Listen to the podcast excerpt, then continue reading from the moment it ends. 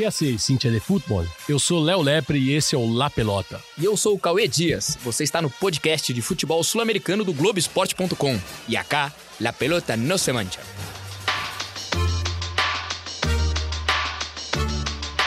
Yo me equivoqué y pagué. Pero. La pelota no, la pelota no se mancha. Abreu tiró.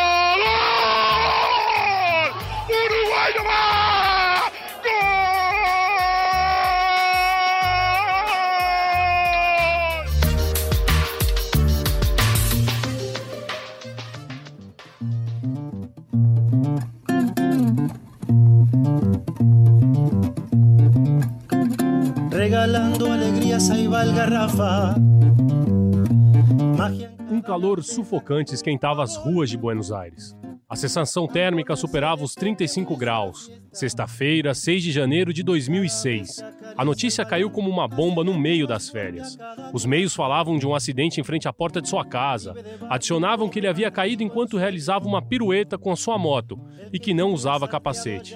Seu estado, diziam, era gravíssimo. No domingo, ironicamente, o dia de missas e de jogos, faleceu depois de agonizar por dois dias. Uma morte absurda, que choraram os torcedores de quase todos os clubes. Porque antes de tudo, ele era um rapaz querido, um malandro, que sem haver atuado nos grandes clubes conseguiu com que todos falassem dele, de sua personalidade, de sua forma de sentir o jogo. Usava o número 10 e o chamavam de Garrafa, um apelido que talvez pareça pouco apropriado para um jogador de futebol. Não destaca nenhuma virtude em particular e menos ainda alguma característica física. Houve um tempo em que os apelidos dos jogadores cumpriam exatamente essa função: individualizar alguém entre muitos, e às vezes, com sorte, continuam fazendo isso. Entretanto, a ele, de nome José Luiz Sánchez, Garrafa lhe caía bem. Havia ali uma questão de orgulho, um sentido de pertencer a algo. Esse apelido era também o de seu pai, Francisco, ao que chamavam assim por vender botijões de gás, chamados justamente de garrafas na Argentina. Garrafa, como muitos jogadores do chamado Terceiro Mundo, nasceu em um bairro carente, na Villa La Jabonera, em La Ferrere, partido de La Matança, na Grande Buenos Aires. Ali, viveu o tempo necessário para aprender que a vida tratava-se de sobreviver. Em La Ferrere, todos sabiam que o garoto estava destinado à primeira divisão de algum clube. Ele era puro talento. Seu estilo vistoso, efetivo, inclusive algumas vezes soberbo, ao menos assim o interpretavam seus rivais quando ele não parava de jogar a bola por debaixo de suas pernas, sem importar o resultado. Fizeram com que ele sobressaísse nesses campeonatos de bairro, onde se joga duro, por dinheiro e onde sempre se sabe como começa, mas nunca como termina. Nestes torneios, onde os árbitros não conseguem pôr o regulamento e às vezes, sabem, o melhor é nem tentar. Por isso, quando estreou aos 19 anos na primeira do Deportivo La Ferrere, depois de ter feito todas as categorias de base, ele já estava feito um veterano. Desta época é talvez uma das histórias mais conhecidas e contadas de sua vida. Em 1996, o Boca, então treinado por Bilardo, e o La Ferrere jogaram dois amistosos em Ezeiza, no prédio onde treinava o time chinês. E Garrafa, que jogava da mesma forma contra qualquer rival, mas ainda melhor contra os times grandes ou em circunstâncias decisivas dos torneios, se destacou tanto que lhe propuseram treinar no Boca.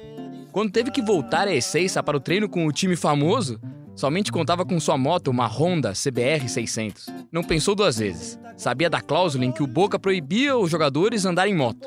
Mas ele não tinha outra forma de chegar, não tinha outra opção. Talvez o melhor fosse ter ido mais cedo, antes que todos chegassem, inclusive Bilardo, técnico famoso, campeão do mundo, e famoso também por sua obsessão em ter tudo supervisionado e sob controle. A má sorte quis que o treinador o visse pela rodovia, a toda velocidade em sua moto. Imediatamente, o Boca Juniors deu por terminada a sua oportunidade. E ele não se queixou. Já havia aprendido a conviver com situações que considerava injustas. Então foi jogar no Porvenir, onde foi uma das principais figuras no acesso à segunda divisão. Além do título, conseguiu que os torcedores o amassem, como já havia acontecido em La Ferrere. Jogou também para o Bela Vista, no Uruguai, e alcançou uma inesperada classificação para a Copa Libertadores. Mas ele não a jogaria. Naquele tempo, ele preferia voltar cada segunda-feira a Buenos Aires para ver seu pai, doente com câncer nos pulmões. Um dia, regressou à Argentina para ficar. Decidiu que o importante de verdade era outra coisa.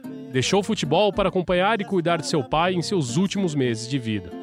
Não pensou na carreira e nem nas consequências. Durante dez meses esteve ausente dos gramados e, mesmo triste, Garrafa sentiu a satisfação por ter feito o correto.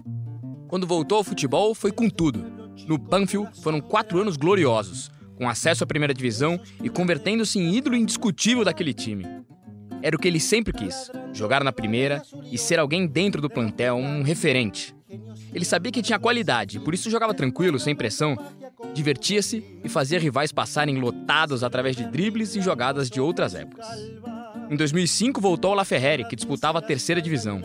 Voltava ao clube de que era torcedor e onde pensava em se aposentar quando completasse 35 anos. Alguma vez havia dito que aí jogaria grátis, que essa era a sua vida, o seu povo, esse retorno continuava alimentando a sua própria lenda. Ali sempre havia sido ídolo, mas agora era o filho prodígio que havia chegado à primeira divisão e do qual todos falavam maravilhas. No dia do enterro, os torcedores do La Ferrari fizeram com que o cortejo fúnebre passasse pelo estádio, que agora tem uma tribuna que leva seu nome.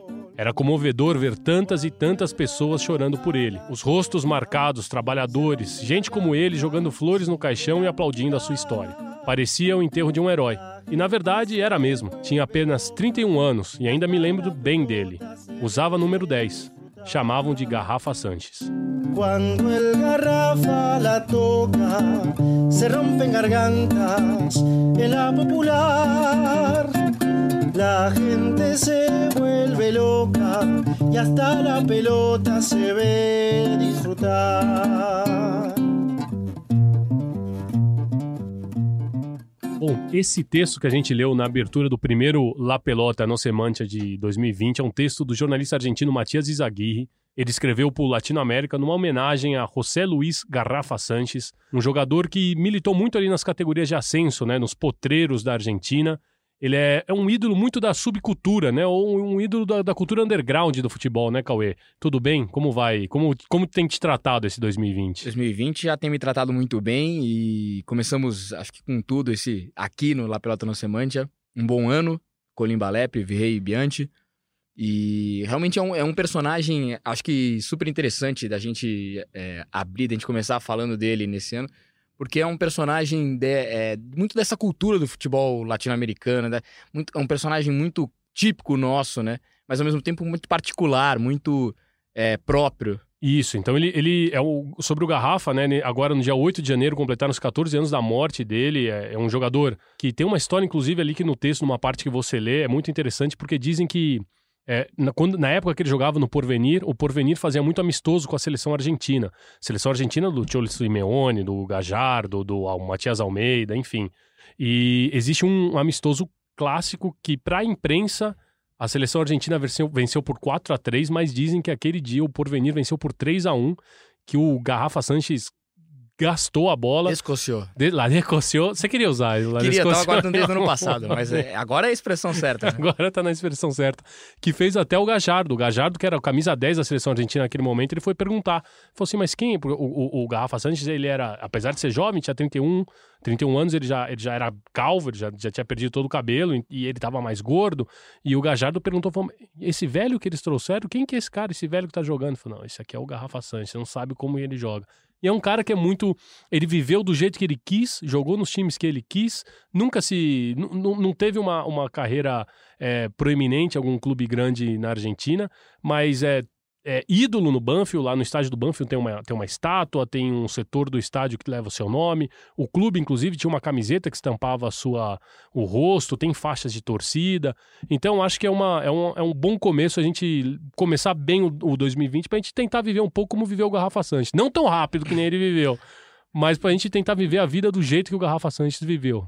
Não, é, é um personagem eu já eu conhecia assim, é, não tão profundamente, e por notícias, por, por notícias, assim, e, e, e, ouvindo falar dessa lenda, mas conversando com, contigo, você me contou, você que viveu lá mais tempo, né? Viveu por um bom tempo lá, como ele realmente, como ele vive, como a lenda dele vive no conurbano ali, como não é uma, não é um personagem desse que a gente ouve falar, ah, é um ídolo popular e, e na verdade, na, na hora que você vai pro chão, ali não, não é isso mesmo. Você, conversando contigo, você confirmou a lenda, né? É a lenda do Rafa Sanches. Fica até o convite para quem quiser conhecer um pouco mais da história, reler esse texto. Tá lá o texto no blog Latinoamérica, numa, numa série que a gente fez, chamava Ídolos da Pátria Grande, que eram só personagens meio subalternos aí do, do, do futebol sudaca. E o Garrafa Sanches, ele inaugurou a série, tá lá, é só procurar ídolos da Pátria, da Pátria Grande, Garrafa Sanches, vocês vão encontrar. Mas, Cauê, a gente está aqui hoje, já que o mercado começou a agitar, um mercado meio tímido, inclusive, pro futebol sul-americano, né? Bem tímido, né? O mercado, a gente olhando notícias assim, é, a gente já viu nos últimos anos, a gente via um pouco mais agitado, a gente tava cheio de negociação, se não tava rolando, se ainda não tinha sido concretizada, tava sendo discutida alguma coisa forte. E esse ano a gente não viu tanto no Brasil quanto no, no mercado sul-americano, né? E a gente teve muita especulação, pouco, pouco é, contratação de fato, pouca concretização dessas especulações, mas aí a gente tem bons nomes aí também no mercado sul-americano que os clubes sequer estão tão, tão levando em consideração, né? É, a gente viu mais recentemente, é, em alguns anos, o mercado sul-americano tinha virado a né? Vamos buscar todo a mundo que tá lá, do... vamos coqueluche, vamos buscar, vamos arrasar, terra arrasada, né? Vamos levar todo mundo que tem lá. Claro que eu acho que os clubes brasileiros agora, com um pouco mais de parcimônia, até por causa do uso do dinheiro, né? A gente tá vendo que muitos clubes apertados financeiramente, então você já é, não tem essa vantagem de chegar, embora o Brasil ainda pague muito bem, muito melhor do que é, a média, a maioria dos seus concorrentes aqui na, no continente, é, você também já não pode chegar desperdiçando dinheiro, jogando dinheiro fora, né? Então eu acho que isso também atrapalhou um pouco nessa essa ida ao mercado é, externo também acabou sendo atrapalhada por essa situação dos clubes. Os clubes estão pensando bem antes de gastar qualquer. Estão muito mais. Qualquer centavo. Isso, estão muito mais cautelosos, estão muito mais olhando para o balanço, estão escutando bastante podcast do Capelo aqui também no Globoesporte.com, né? Com, Exato, eles estão assustados. Estão assustados. assustados. Então, acho que estão administrando um pouquinho melhor. E o que a gente vai fazer agora? Então, a gente vai analisar aquelas, aquelas, aquelas negociações que já de fato se concretizaram. Então, se você, torcedor do Corinthians, do Atlético Mineiro, do Vasco, do Internacional, você quer saber, e os outros também, claro, claro. mas se você quiser saber um pouco especificamente sobre quem uh, os nomes que chegaram, quem são os jogadores, os técnicos que estão chegando, a gente vai falar um pouquinho para você. A gente vai ter aqui um convite, vai ter sotaque de tudo quanto é lugar hoje, Cauê. É, a gente vai aprender um pouco de cada uma, né? Um é, pouquinho de cada lado. Venezuelano, colombiano, argentino, peruano, vai ter bastante gente passando aqui no, no, no, nos nossos microfones para falar, para contar um pouquinho a história de cada um. E vamos começar então, vamos, vamos viajar para Colômbia, vamos chamar a torcida do Independente Medellín que tem uma versão muito bonita de uma música que também é muito legal.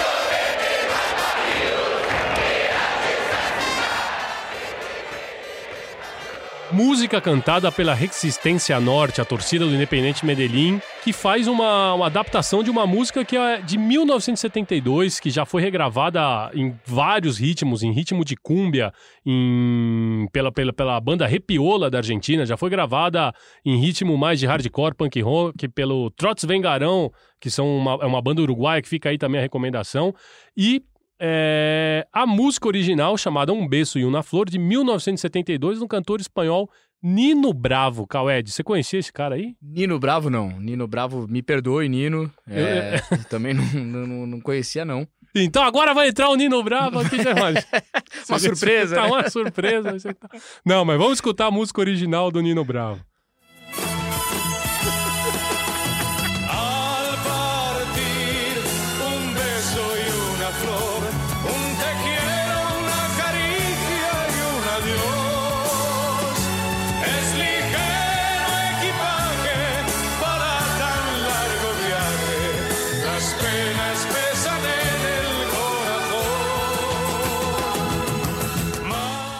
Ao partir um beijo, uma flor, uma carícia, um tequeiro. Porque é uma música de partida, porque o Independente Medellín se despediu do Herman Cano, argentino, que tá vindo jogar no Vasco. Herman Cano, capô. Eu acho que a torcida do DIN, do, do Independente Medellín, né? É, eu acho que ele tá um pouco né, com essa dor de cotovelo que a música tem, né? Ela tem um pouco dessa sentimento de, de partida, deixar alguém ir assim. Porque o Herman Cano, talvez desses reforços que a gente tá falando, seja o mais consagrado onde estava. Ele é o do, dos que chegaram aqui. Talvez se a gente considerar só o Colê é, no Inter, né? A, a, a, como ele estava no Racing só. É o único cara Concordo. que. É a única, a única contratação que eu vejo tão consagrado onde estava quanto. Consolidado quanto, de fato. Consolidado de fato quanto o Herman Cano, que chega para cumprir um papel no, no, no Vasco, é, é, que é o papel dele, que é o de goleador. Ele é um jogador com, com faro de gol, com facilidade para chegar às redes. É, acho que foi uma, uma, busca interessante do Vasco. Acho que foi uma busca interessante do Vasco no mercado. É, não é um nome que você, é, que à primeira vista, né, circulava. E eu acho que o Vasco foi, foi, foi bem em buscar. Eu não sei detalhes financeiros, né? Isso sempre é. é meio, meio guardado, meio guardado. Chaves, não, né? não sei quanto o, o valor do investimento, salário, essas coisas mas me parece uma, uma, um olhar interessante do Vasco. Muito bem, o Vasco foi buscar então na Colômbia o atacante argentino Germán Cano, 32 anos, começou no Lanús, passou pelo Chacarita, jogou no futebol mexicano, paraguaio e estava muito bem na Liga Colombiana, mais de 30 gols por temporada, é o maior artilheiro do Deportivo. E, e tanto que é, ele é. Ele, esse sucesso dele na Colômbia, ele é até naturalizado colombiano, ainda não pode. Ainda não pode... Ele, ele chegou a se acho que ele, ele, ele completou, eu acho, é, todo o processo, o processo, Mas ainda, ainda tem pendências em relação à seleção e tudo. Certo. Mas ele. Mas enfim, é, mostra o, o, quanto ele é querido no, no, né, pelo, pela torcida do Independente Medellín e quanto ele é, é respeitado na Colômbia. E para falar um pouquinho mais sobre o Cano, a gente vai conversar com. Na verdade, ele já conversou com a gente, o jornalista Maurício Borrorquês. Ele é colombiano e jornalista esportivo, claro, ele mandou um áudio, acompanhou as últimas temporadas do Cano lá na Colômbia. Vamos ver o, qual é o parecer dele sobre o atacante do Vasco. Cano é um jogador definidor a lo largo de su campaña con el Deportivo Independiente Medellín, que lo convirtió en su goleador histórico con más de 100 tantos. Eh, se caracterizó por hacer siempre goles de muy buena factura. No es un jugador que tenga habilidad para sacarse a los rivales, no es ese jugador que gambetea, que tira caños y que va a eludir a tres, cuatro rivales seguidos. No, Cano es para definir. Cano es sinónimo de gol. Tiene una gran pegada, un gran olfato goleador, siempre bien ubicado, siempre bien eh, atento a los movimientos de los defensores. Y por eso se cansó de hacer goles en Colombia. Si en el Vasco da Gama va a encontrar un socio ideal, Cano seguramente va a rendir y va a hacer muchos goles. Porque Cano es un jugador que complementa un equipo. Muito bem, ele deixou claro aí, né? O Cano é um goleador nato, ele tem olfato, sabe se posicionar bem, mas não é um driblador, não dá. Não, a torcida do Vasco vai ter que ter paciência, tem que esperar, ele precisa de um sócio. E se tiver um sócio, ele vai dar certo. Não, eu acho que ele vai ter um, talvez o melhor dos sócios, o Thales Magno, que é um jogador é, jovem ainda, mas com muito potencial e um jogador de preparação, né? Um jogador que tanto pelo lado, muito habilidoso. Acho que pode ser o. Sócio ideal. Para consagrar o Herman Cano. Cauê e Léo. Cauê e Léo. Eu seria quem? É o Thales Magno. Porque, é isso? Não, não, não mereço. Não, não mereço. Eu, eu só, só mal, mal e porcamente eu coloco alguma bola que fica fácil pra dentro. Não, não mereço. Você é o nosso, você é o nosso camisa 10 aqui, você prepara, engante. Mas quem também, ainda seguindo a nossa viagem na Colômbia, quem também acertou com o colombiano foi o Corinthians, que trouxe o jovem volante Victor Danilo Canticho, não tão jovem assim, né? Já tá ali na, na meia-idade, digamos, para um jogador de futebol, tá com 26 anos. E estava jogando no Júnior Barranquilha, foi destaque daquele time é, vice-campeão na Copa Sul-Americana, que perde o título pro Atlético Paranaense nos pênaltis. Dirigido por quem? Dirigido por quem? Pelo, pelo agora treinador do, do Corinthians, né? O Thiago Nunes. Exatamente, verdade. Na, na, o Atlético Paranaense, na ocasião, era dirigido pelo, pelo Thiago Nunes, que provavelmente já tinha colocado o olho nele ali naquela, naquela, naquela decisão. É... Bom jogador, Cauê? Bom jogador. Esse a gente, assim, até o torcedor aqui pode ter visto mais, tanto pelas finais quanto pela participação em outros torneios sul-americanos e que chamam mais atenção do torcedor. É, eu acho um bom jogador, acho que é um jogador que vai dar dinâmica para o meio campo do Corinthians, isso até é, é, é, a característica dele, é um jogador de físico muito, muito bom, né? Ele é, tem, tem resistência, tem velocidade, então é um jogador que vai, vai dar muita força física para esse meio campo do Corinthians e com alguma chegada à frente, com uma finalização é, razoável, acho que é um jogador, um, um, jogador que vai completar bem esse meio campo do Corinthians que nos últimos anos tinha se marcado mais por volantes é, pegadores, né? E eu acho que ele é um jogador que vamos dizer, o torcedor corintiano já viu né, nos times de sucesso recentes do, do, Corinthians e que talvez tenha faltado no último ano, que é aquele volante que encoste mais no ataque, né? Como o Paulinho, Isso. por exemplo, o Elias, jogadores de muita força física que ajudavam Muito tanto na defesa quanto, a quanto na chegada no ataque. Acho que o torcedor corintiano é, vamos com calma, né? Porque foram dois jogadores que jogaram muito pelo Corinthians, jogaram muito. é, o Cantilho, como característica, talvez se pareça mais com eles, mas ainda vamos vai depender muito do desempenho deles pro, pro torcedor corintiano depois não sair apedrejando a sede aqui do, do, do, do Pelota, podcast La Pelota. Mas, vocês prometeram! Vocês prometeram que era o novo Paulinho. Então, com calma, não, mas em termos de mas estilo, olha só, para corroborar o que você tá falando, ó, ele foi, ele, ele foi o jogador que te, liderou é, os passes na, liga, na última Liga Colombiana. Ele também foi o jogador que mais assistências para gol deu na última Liga Colombiana. E de todos os gols que ele marcou, na Liga Colombiana foram todos arremates de longa e média distância, então sempre fora da área, tem um bom chute o Cantijo. Vamos ver o que o Bojorquez também falou sobre o novo contratado do Corinthians. Así que es un jugador que conoce muy bien su posición, tiene muy buena salida con la pelota, es el encargado siempre de sacar el balón desde el fondo para el equipo, el primer pase entre los defensas y los mediocampistas.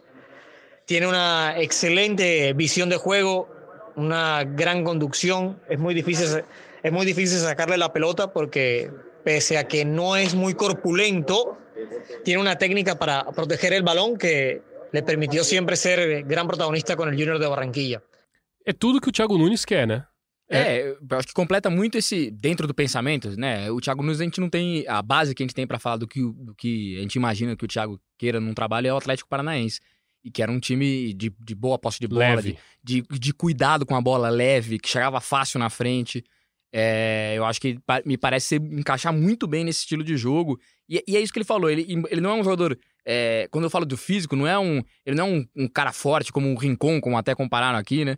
É, mas ele, ele, ele tem essa. Ele tem muita... Sabe proteger a bola, ele é o que ele diz ali no. Não, e ele tem muita ida e vinda, né? Ele tem. Ah, você sim, você sim, fala sim. muito box to box, eu não gosto, acho que é uma expressão muito, muito Eu não inglês. falo isso, Você não. fala muito.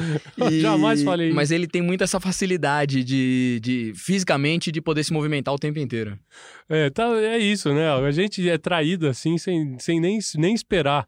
Tava aqui lendo o que, que vinha, porque já é o próximo, mas eu jamais falei box to box, tá? Jamais. Eu, não, eu repudio essas expressões em inglês. Aliás, até porque se existe um, um paralelo no, na nossa língua, não tem sentido a gente falar box to oh, não, não, tem, pode ser um área a área. Vai de área a área, pô. Tá, pô, então é, tá bom. Fica muito mais bonito, né? Sei lá, às vezes a gente pode ser chato demais. Mas enfim, quem também veio pro futebol colombiano, do pro futebol brasileiro da Colômbia, o Atlético Mineiro trouxe, até o anúncio do Atlético Mineiro só para esse jogador foi na, nas redes sociais foi meio diferente, era uma caixinha com uma joiazinha que se, que se abria, e falando, trouxemos a joia colombiana e a gente vai ver que ele é mesmo, mas por isso que precisa ter cuidado, precisa ter paciência, esperar, que foi o, o Dylan Borrero, é, não é Dylan, tá? É Dylan, como Bob, Bob Dylan.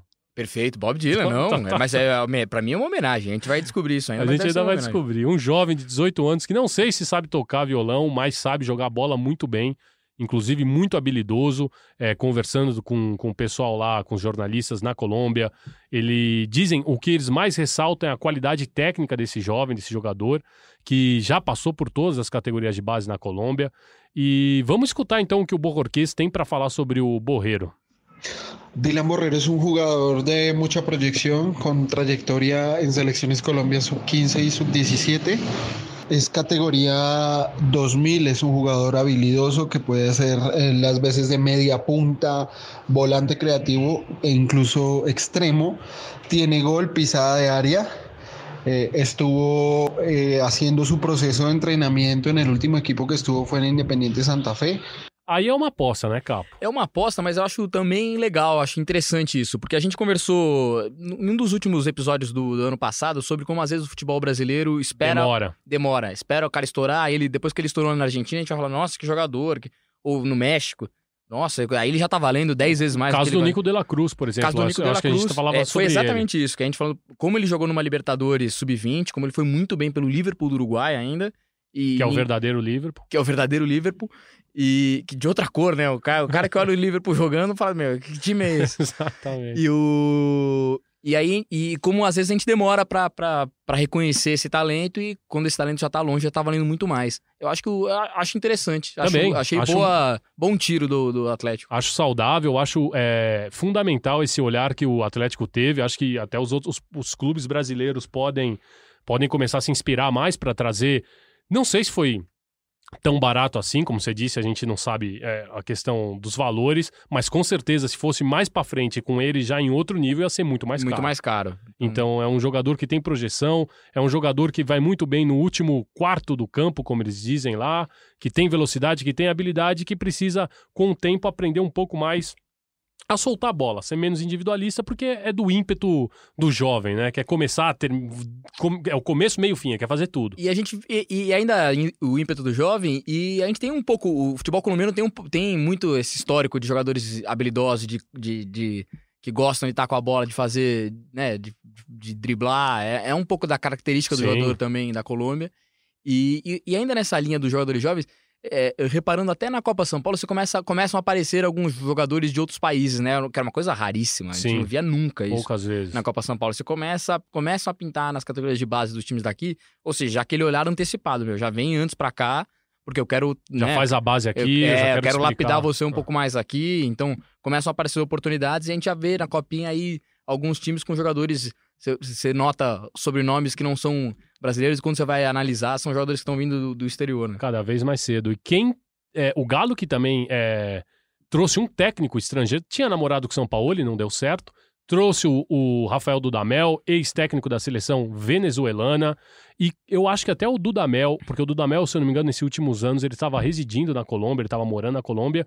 E com certeza, não sei se a contratação passou por ele, porque o Galo já namorava o, o jogador antes, mas é, teve o aval do Dudamel. E o Dudamel, tendo uma das, das coletivas, das primeiras coletivas de imprensa dele no Galo, ele fala que vai trabalhar com um time mais jovem, que vai trabalhar com um time mais leve. E eu tenho certeza que em algum momento por aí ele estava pensando até no Borreiro, quando ele, quando ele, ele mencionou isso. E, e o Dudamel? O que esperar do Dudamel no Atlético Mineiro, Capo?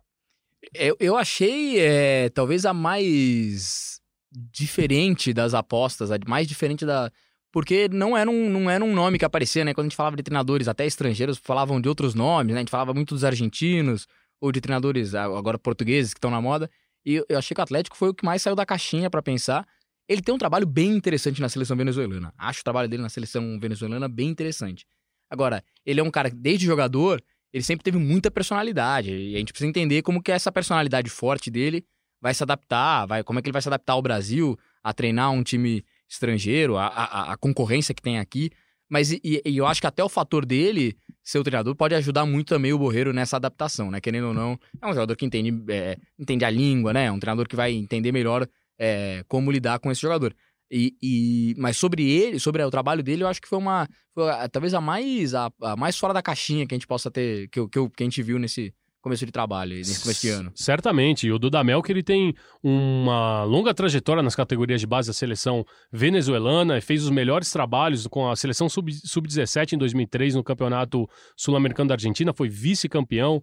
No Mundial Sub-20, recentemente, a Contra a Venezuela. Inglaterra. Contra a Inglaterra. A Venezuela perdeu o título, mas é, jamais a gente tinha imaginado a Venezuela chegar numa, numa circunstância decisiva, é, chegar numa final de Mundial Sub-20. Então, o Dudamel já vinha fazendo um bom trabalho na seleção venezuelana e a gente conversou com Eliezer Pérez, que é jornalista venezuelano lá em Caracas, e ele contou um pouquinho sobre o que esperar de Rafael Dudamel. Eh, como entrenador tuvo buenos resultados, también tuvo eh, sus altibajos, pero en líneas generales podemos decir que fue un entrenador que supo eh, llevar al, al equipo vino tinto a, a- a buenos resultados.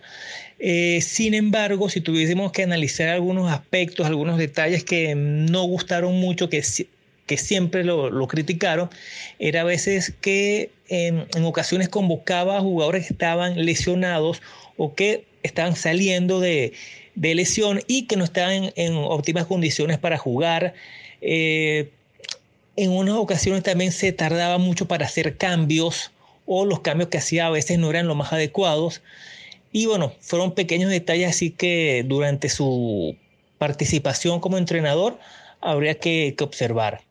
É, ele dá uma- um panorama geral, na verdade, relembra ali os trabalhos do Dudamel, diz que foi muito importante para a seleção Vinotinto, né, por tudo que ele aportou, tudo que ele agregou, e até que as críticas que ele faz ao Dudamel são críticas normais para um treinador, que às vezes demora muito para fazer uma substituição, né? Eu, Pois é. eu acho que, na verdade, talvez a gente tenha captado mais o sentimento mais recente, porque recen- o- os últimos resultados da seleção venezuelana não foram tão bons.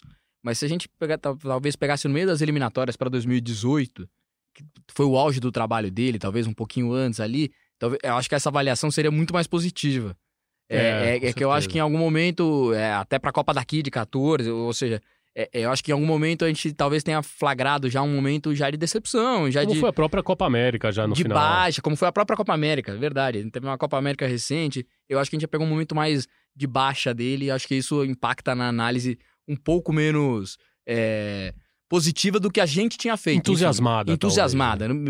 A palavra certa é essa. É, porque até porque o Eliezer, conversando com ele ali depois em off, ele explicava, falava, cara, aqui na Venezuela, como você deve imaginar, é tudo muito politizado e inclusive a federação, e ele entrou em, em, em rota de colisão com, com, todos os dirigentes, já estava completamente desgastado, ele já veio para a Copa América desgastado, teve um problema num amistoso da seleção venezuelana que com, com a linha, com a patrocinadora, que mandou uma, uma camiseta que não era oficial. Enfim, tava, o ciclo estava muito ruim pro Dudamel, inclusive na Copa América do ano passado. Acho que até por isso.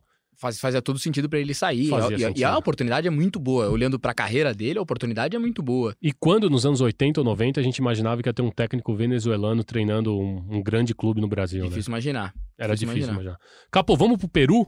Vamos? Vamos pro Peru, porque também teve jogador vindo lá do Peru para que vai desembarcar no Rio de Janeiro, mas eu vou convidar você para escutar uma tremenda banda, talvez uma das maiores bandas do continente sul-americano a fazer uma das primeiras, uma das pioneiras a fazer o que era o punk rock ali no início dos anos 60.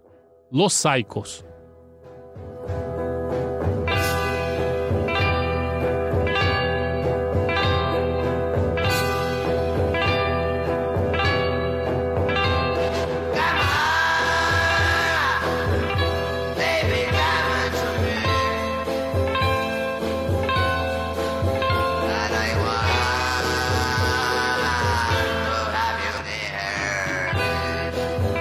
É bom, né, capa? Mano? O Casagrande tava descendo aqui agora, aquele Uel, ele adora. Vou, eu vou mostrar pro Casão isso aqui, porque é, é, é, muito interessante, porque a gente imagina em Lima, no Peru, anos 60, os caras já estavam tocando um punk rock misturando com surf music, tanto que a influência ainda tanto britânica quanto californiana é muito muito muito notória porque eles cantam em inglês, apesar eles têm músicas também em espanhol, mas essa música eles cantam em inglês e é uma tremenda banda. Você não gostou, cara? Eu gostei, é diferente, né? É diferente. Você tá me olhando estranho. Não, é diferente. Mas eu fiquei pensando justamente nisso que você falou. É uma banda punk rock em Lima nos anos 60.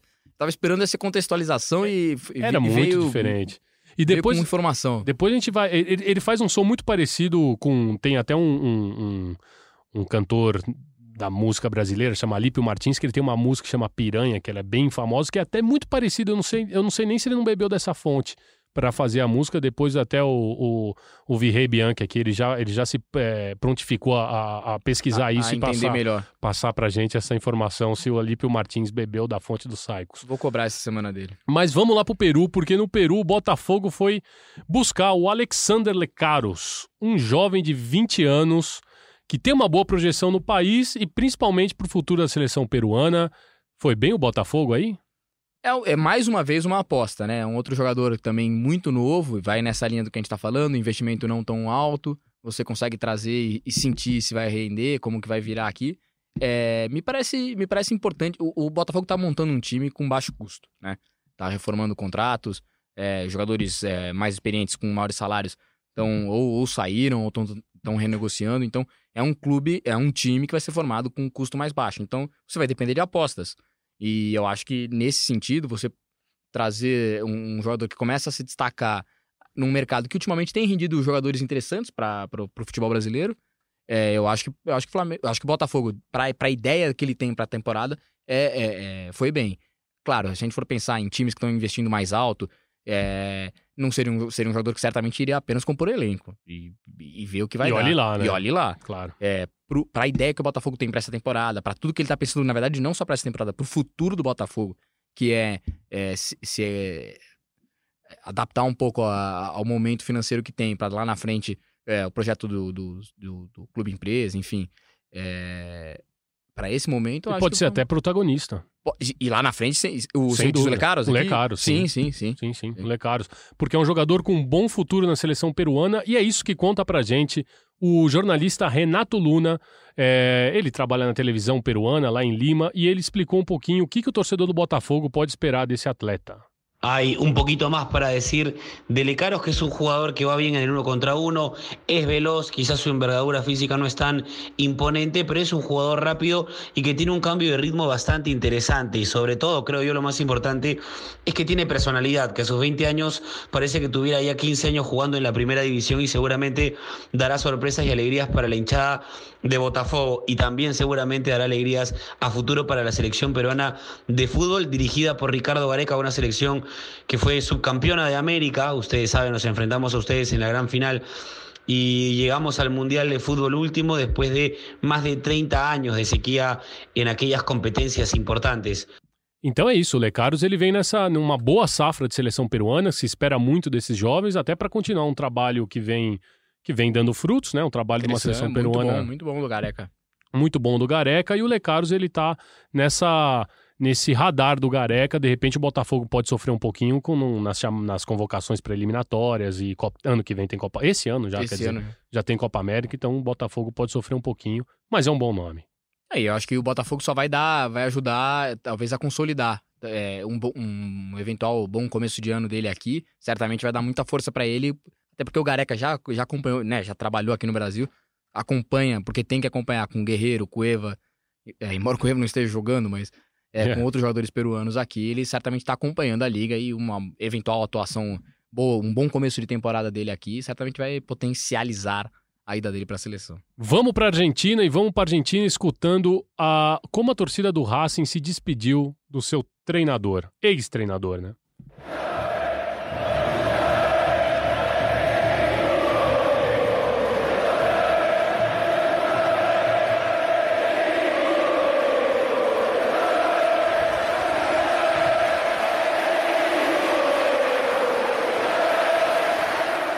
Es el equipo de Cudê.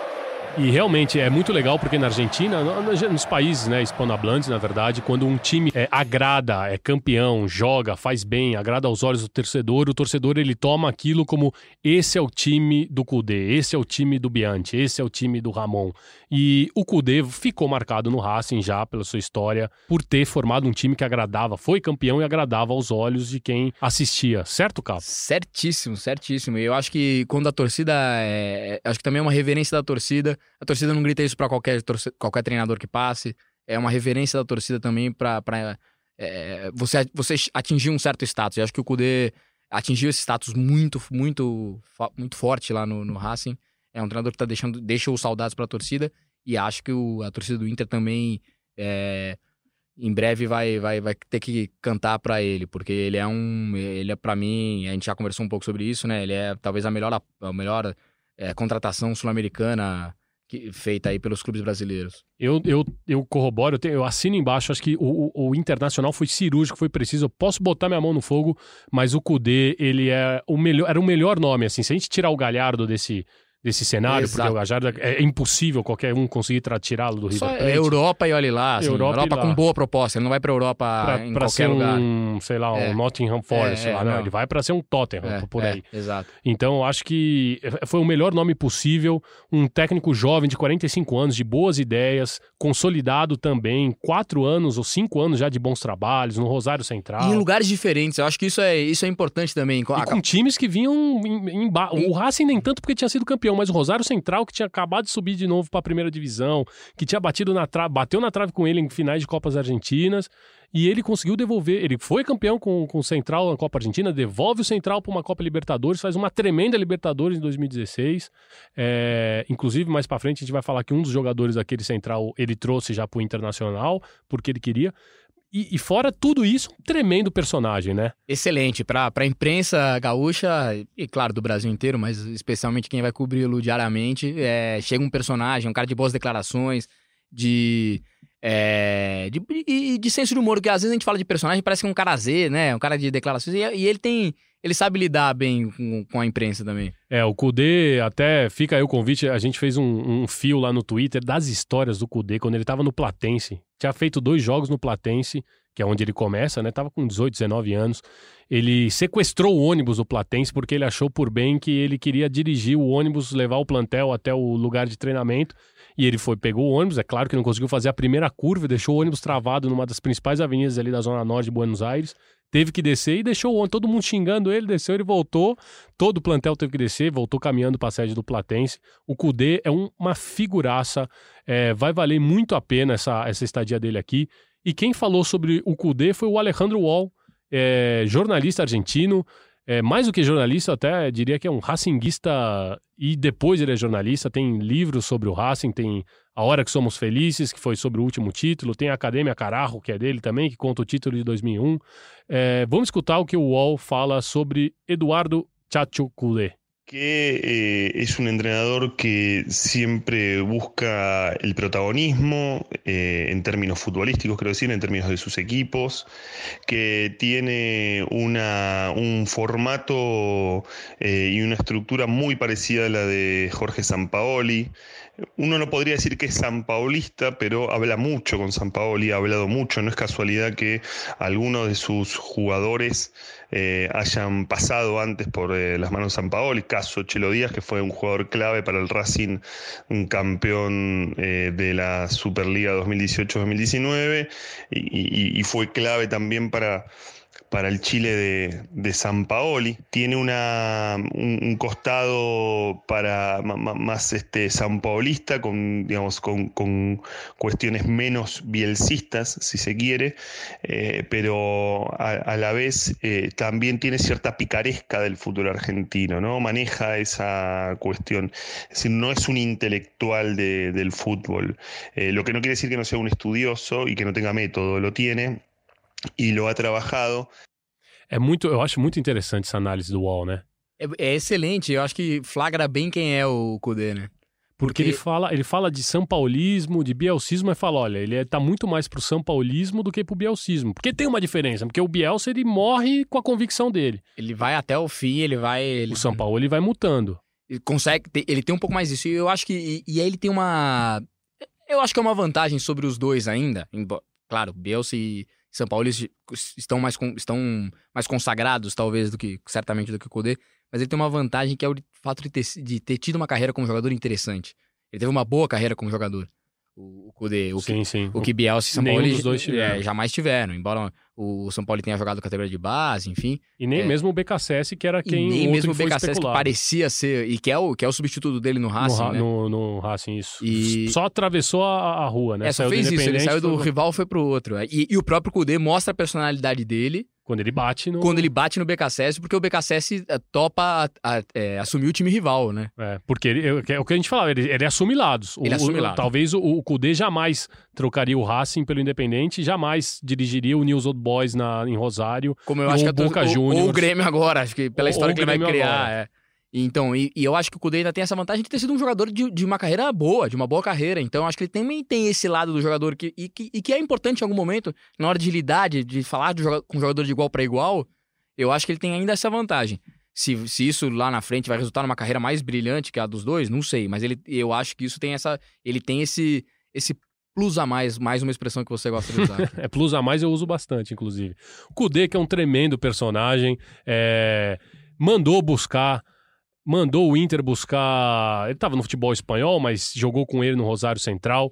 O Damian Musto, que é um. Eu, eu, eu até defini assim que é uma sorte de Cholo Azul, porque eu acho que ele vai ser muito parecido com o que o Cholo Azul fez lá no Inter.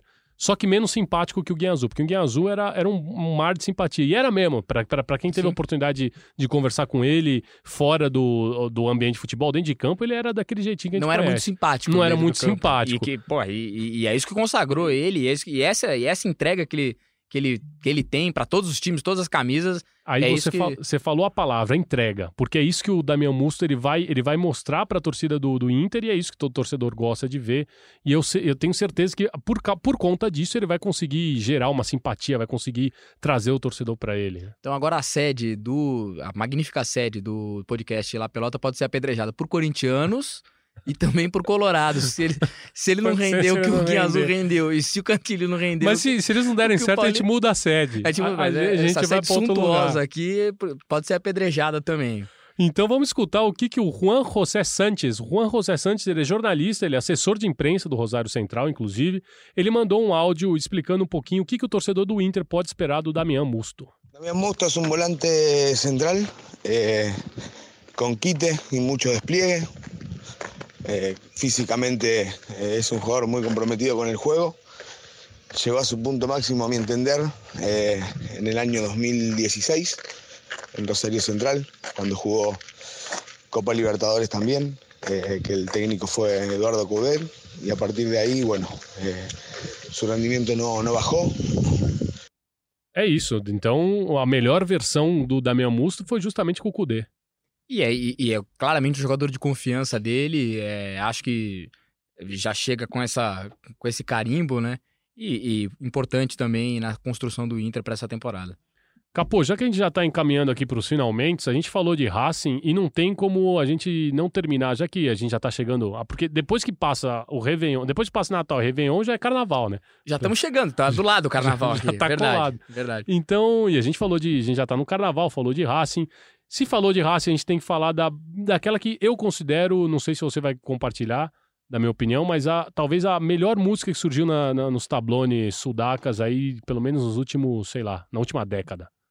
É. Arrisquei demais? Ah, não, arriscou, mas arriscou com, com conteúdo, porque eu é, não lembro. Acho que essa é a mais, essa é a mais forte, a mais. E outra, pode preparar, que vai, que vai ficar cantando os três dias agora. Depois que eu vi, vai ficar cantando. Fica a na mão, cabeça. A, mão, a mão está tentando travar a mão, mas ela vai automaticamente, ela Sozinha. começa a ir pra frente sozinha. E se você estiver escutando o podcast no carro, você vai abrir a janela e vai colocar a mão pra fora da janela e vai ficar agitando ela assim. Exatamente, da cuidado aí no trânsito. Então vamos escutar o Muchachos Traigan Vino Juega La Cadê.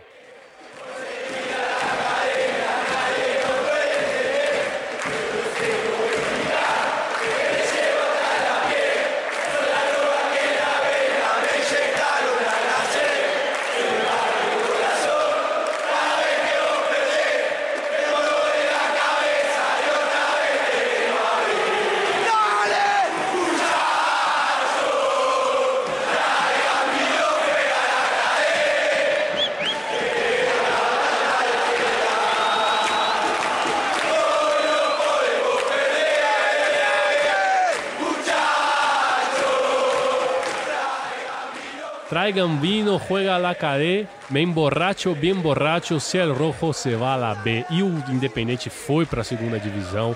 Era uma música que ela começou a ser gest... ali, ela foi gestada quando o Independente tava no- lutando pra não cair, tavam... e, o, e o- e o torcedor do outro lado olhava e falava assim, eles vão cair.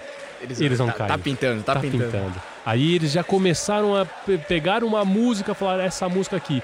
Eu, me, eu vou ficar bêbado, bem bêbado se o Racing perder, mas se o Independente for pra Série B, aí, é que eu vou ficar aí me acabo, muito né? bêbado. Aí eu me acabo. Isso já tem a ver com carnaval, acho que por isso Já que já, é, eu já- é, é, na verdade, ninguém nem precisa cair. É que vem o carnaval e a pessoa já bebe por, porque, por osmose.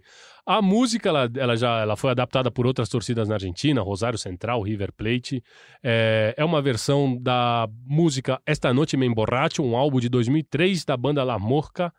E também tem um tango do Carlos Gardel, que tem esse mesmo, esse mesmo nome, né? Esta Noite Me Emborracho. Um tango muito bonito, inclusive, mas a gente não vai escutar o tango, a gente vai terminar com, a, com La Mosca. Mas, Capô, considerações finais? Considerações finais, é um arranque de ano aí já importante, daqui a pouco já começam as disputas da Copa Libertadores e, claro, a gente vai sempre analisando, sempre olhando esses jogos e, e analisando aqui no La Pelota no Semantia.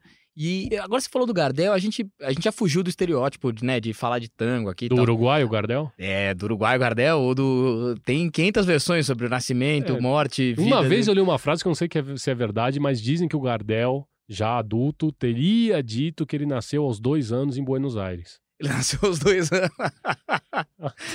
Eu não sei. mas Espetacular. Eu escutei isso. E aí, a vida dele, enfim, tudo isso leva pra dizer que já, que a gente já fugiu do estereótipo, agora a gente já pode fazer um programa sobre tango lá na frente, sobre Gardel. Pode, pode. já pode fazer, né? Não podia ser o primeiro, o segundo, o terceiro, Não. porque é, isso era a coisa mais. Não, é. A Mais gente, a- A, clássico. gente já, é, a gente já passou por cúmbia, já passou até por um punk rock peruano. Acho que a gente tá habilitado. Já pode dizer que a gente já fugiu do, do- do tradicional, né? Acho que a gente Então, tá acho- habilitado. enfim, meus votos pra 2020 são que a gente consiga até o fim do ano fazer alguma coisa sobre Gardel, então. Sigamos juntos então, então vamos embora com La Mosca, Esta Noite Me Emborracho, que é a música que inspirou a torcida do Racing, a melhor música da última década dos tablões argentinos. Apoio.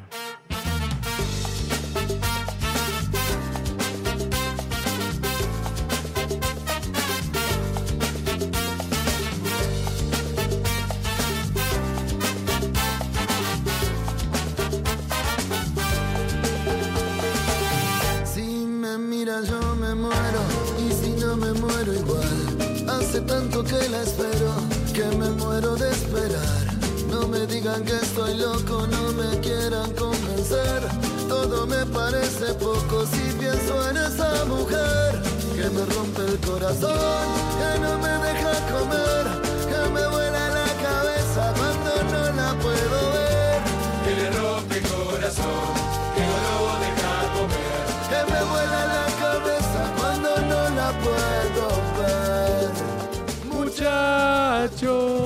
Esse é o La Pelota. Até a próxima edição, daqui 15 dias, não esqueçam.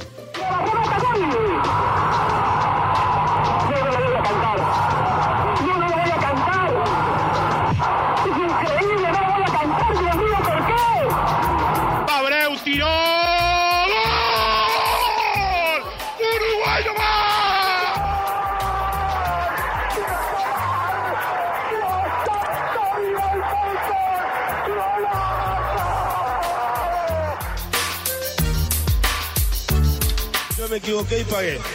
Pero. La pelota no, la pelota no se mancha.